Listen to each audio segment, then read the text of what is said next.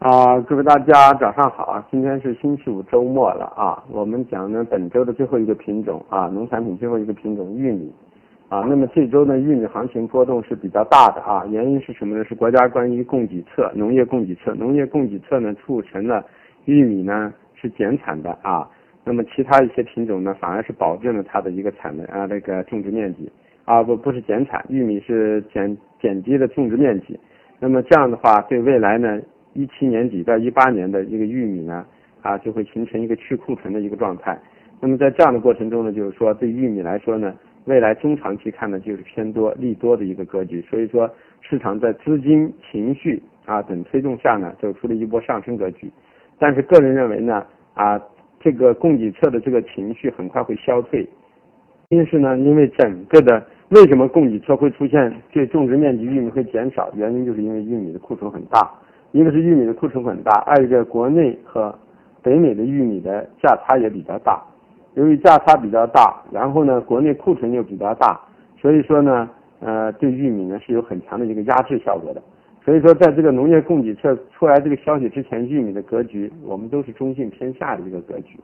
那么现在出了这个消息之后呢，我们只能认为这个格局代表了什么？市场未来在很长的一段时间呢？将可能已经在一五年已经找出了玉米的一个低点，未来的几年之后，玉米逐渐会走一个震荡往上的一个格局。但是呢，现阶段的供给侧不能影响到玉米，只能影响到玉米未来的一个方向啊，指明了一个方向，但并没有说对近期的格局呢就给出了一个操作策略。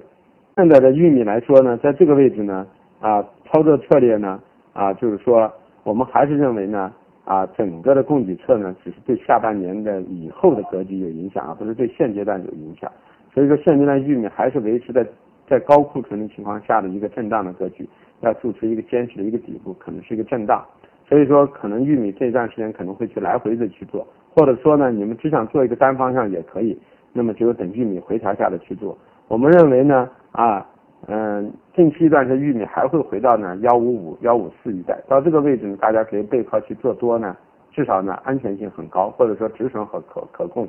现在在一千六这个位置去做玉米的多头呢，意义不是太大。虽然啊，它指明了未来的一个上涨的方向，但并不代表着现在玉米的一个价格的上移。啊，产地的玉米的一个成本大概是在一千二百五到一千三，农民的成本。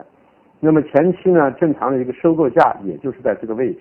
那么国外的玉，国外的一个玉米呢，成本大概是相当于一千到一千一百块左右，所以说内外差也是比较大的。那么一个是美国、北美的库存比较大，然后价格很低，中国的玉米库存很大，成本还很高，所以在这一种双向矛盾的情况下，国家采取了供给侧的方式，只是限制的所谓的一个下半年的一个啊一个啊就是说产量的问题，因为减少了种植面积嘛。但是这只是在一个去库存的阶段，所以说去库存最起码有一到两年的时间，啊，那么在这个接轨的过程中呢，我们认为就是玉米呢暂时价格呢不具备大幅拉升的可能，只是在一个啊震荡筑出一个底部区域之后啊再走一个上升的格局，所以基于这种情况呢，我们觉得就是说啊玉米暂时呢在这个位置去做多呢不合适啊。啊，要么就如果从大方向上来说呢，现在去做空呢有点逆势。那么就只有等待，等待回调，回调到幺五五附近啊，再去考虑做多头。不然的话，你这样去做的话，你就很难设去去设一个止损啊，这么一个思路，这是对玉米的一个思路。那么我们讲一下今天那个玉米的一个格局。今天玉米的压力位呢，我们看的是压力位幺六幺三幺六零四，